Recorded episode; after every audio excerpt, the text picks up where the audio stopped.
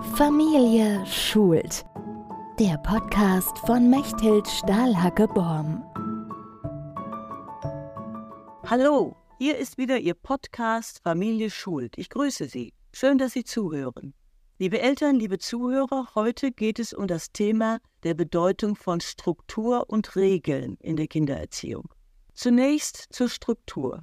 Eine feste Tagesstruktur im Alltag der Familie, gute Gewohnheiten helfen den Kindern, wenn sie in die Schule kommen, die strengen Regelungen des Schullebens zu akzeptieren und mit ihnen klarzukommen. Das Packen der Schultasche, der pünktliche Anfang des Schulunterrichts, der Stundenplan, das Stillsitzen, alles das sind große Anforderungen, auf die Sie Ihre Kinder aber ein wenig vorbereiten können. Wenn Ihnen feste Strukturen und Routinen im Privatleben Angst einjagen, dann denken Sie daran, dass Sie Ihren Kindern Halt, Sicherheit und Orientierung bieten. Ich selbst fühle mich gerade etwas unwohl in meiner Haut, Ihnen etwas von Struktur vorzuschwärmen, da ich von Natur aus feste Strukturen nicht besonders liebe. Wer mich als junger Mensch gekannt hat, wird das bestätigen. Gott sei Dank hatte ich Eltern, die darauf bestanden, die vorgegebenen Strukturen einzuhalten. Ich erinnere mich noch gut daran, dass ich einige Male, wenn mein Vater mich morgens auf dem Weg zur Arbeit ein Stück im Auto mitnahm, versuchte, ihn zu überreden, doch einfach weiterzufahren, Schule und Arbeit zu vergessen, uns einen schönen Tag zu machen. Doch meine Überredungskünste reichten nicht aus. An der Normaluhr ließ mich mein Vater wie immer aussteigen und ich fügte mich in mein Schicksal. Später, als ich auf mich allein gestellt war, ignorierte ich erst einmal alle angelernten Strukturen, soweit das möglich war. Doch nach und nach, mit dem Eintritt in den Beruf und spätestens mit meinem ersten Kind, besann ich mich wieder auf das, was ich selbst in meiner Kindheit gelernt hatte und lernte praktisch noch einmal mit meinem Kind zusammen eigene Strukturen aufzubauen. Ich erzähle Ihnen das aus zwei Gründen. Erstens möchte ich mich hier nicht als Vorbild präsentieren. Ich kenne die Schwierigkeiten, die man hat, wenn man sich an Regeln halten muss. Und zweitens halte ich es für wichtig, dass Sie selbst von sich auch keine Perfektion verlangen. Was ich hier in diesem Podcast und speziell in dieser Episode vorschlage, soll Ihnen ein wenig helfen, Ihren eigenen Weg zu finden, um Ihren Kindern einen guten Schulanfang zu ermöglichen. Dabei ist es nicht nötig und noch nicht einmal wünschenswert, dass Sie perfekt sind. Viel wichtiger ist es, im Alltag gelassen und locker zu bleiben. Trotzdem, eine Tagesstruktur ist gut. Sie engt nicht ein, sondern zeigt auf, innerhalb welcher zeitlichen Grenzen man etwas unternehmen kann. Sie macht Planung möglich. Spontane Einfälle, so charmant sie auch sein mögen, bleiben häufig im Stadium der guten Absichten und der Wünsche stecken, weil sie ohne konkrete Planung den Tag sprengen. Anders ausgedrückt, wenn ich meinen Tag geplant habe, bleibt mir gefühlt mehr Zeit, weil ich mehr schaffe, mehr unternehmen kann. Es macht paradoxerweise frei, seinen Arbeitsalltag gewohnheitsmäßig und selbstverständlich zu übernehmen, ohne ihn immer wieder in Frage zu stellen. Besonders ans Herz legen möchte ich Ihnen gemeinsame Mahlzeiten mit mindestens einem warmen Essen.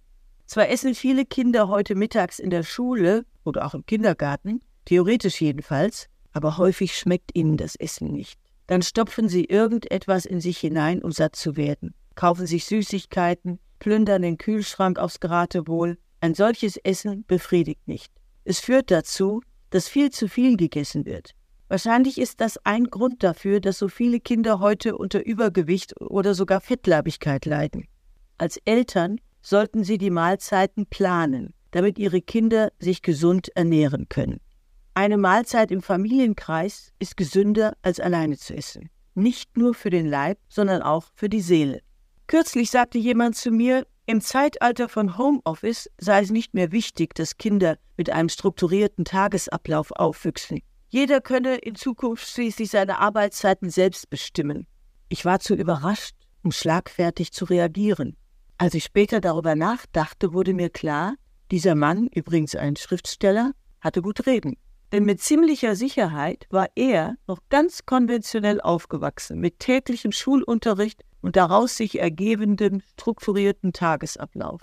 Dank seiner angelernten Gewohnheiten war er nun in der Lage, sich seine Arbeitszeit selbst einzuteilen. Er fand das ganz einfach, war sich aber offenbar nicht klar darüber, dass er eine feste Tagesstruktur jahrelang geübt und dadurch gelernt hatte. Diese Fähigkeit fällt nämlich nicht einfach so vom Himmel. Ganz gleich, wie die Entwicklung von Schule und Homeoffice weitergeht, fast alle Menschen profitieren von festen Strukturen, denn sie geben, wie ich schon sagte, Halt und Sicherheit. Ich habe Sie jetzt hoffentlich von der Nützlichkeit einer Struktur überzeugt. Wie kann sie also konkret aussehen? Ganz einfach. Man steht täglich etwa um die gleiche Zeit auf, geht zur Arbeit, zur Schule oder in den Kindergarten, nehme seine Mahlzeiten regelmäßig um die gleiche Uhrzeit ein und lege sich in der Woche etwa um die gleiche Zeit zum Schlafen hin. Die Woche wird hauptsächlich zum Arbeiten genutzt, das Wochenende gehört der Familie, der Freizeit, den Freunden. Wie spießig werden einige von Ihnen aufschreien. Tja, wenn man spießig so definiert, dann ist das spießig. Aber wenn man schon mal so spießig ist und sich Kinder zugelegt hat, dann sollte man auch konsequent sein. Zu festen Strukturen gehören auch Regeln. Regeln markieren Grenzen. Sie ordnen, machen vorhersehbar. Das beruhigt, weil es uns nicht ständig vor neue Entscheidungen stellt. Eine Regel könnte zum Beispiel lauten, dass Ihr Kind täglich um 20 Uhr schlafen geht. Hier wird also eine Grenze markiert, damit sichergestellt wird, dass das Kind am anderen Morgen ausgeschlafen ist und gleichzeitig können Sie vorhersehen, dass Sie den Abend noch für sich selber haben. Annemarie Pfeiffer, die Autorin von Erziehungsratgebern, bezeichnet übrigens Grenzen als ein Grundbedürfnis von Kindern.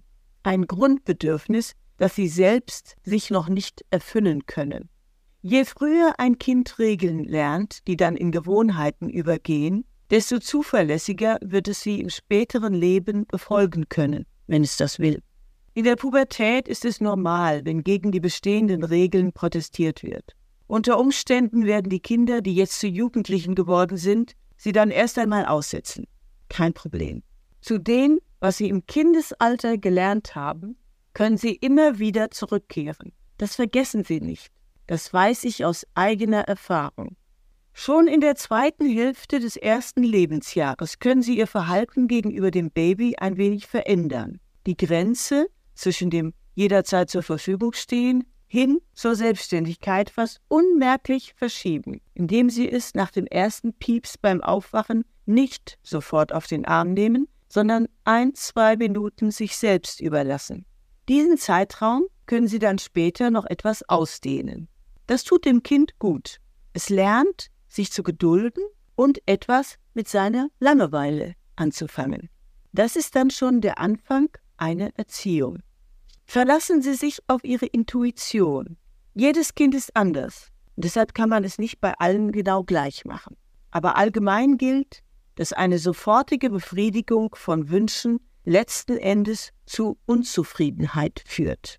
Ich fasse noch einmal zusammen. Eine feste Tagesstruktur und Regeln, die konsequent eingehalten werden, bilden bei Kindern Vertrauen. Sie geben Halt und Sicherheit. Überdies helfen sie ihnen, später mit dem strengen Schulalltag besser klarzukommen und auch dort Regeln zu akzeptieren. Je früher ein Kind mit Hilfe von Strukturen und Regeln gute Gewohnheiten entwickelt, desto leichter wird es ihm fallen, diesen auch im späteren Leben zu folgen. In der nächsten Folge werde ich auf das Thema Rituale in der Familie eingehen. Bis dahin machen Sie es gut. Viel Erfolg beim Finden einer guten Routine und Struktur für Ihr Familienleben. Danke fürs Zuhören. Tschüss. Familie schult.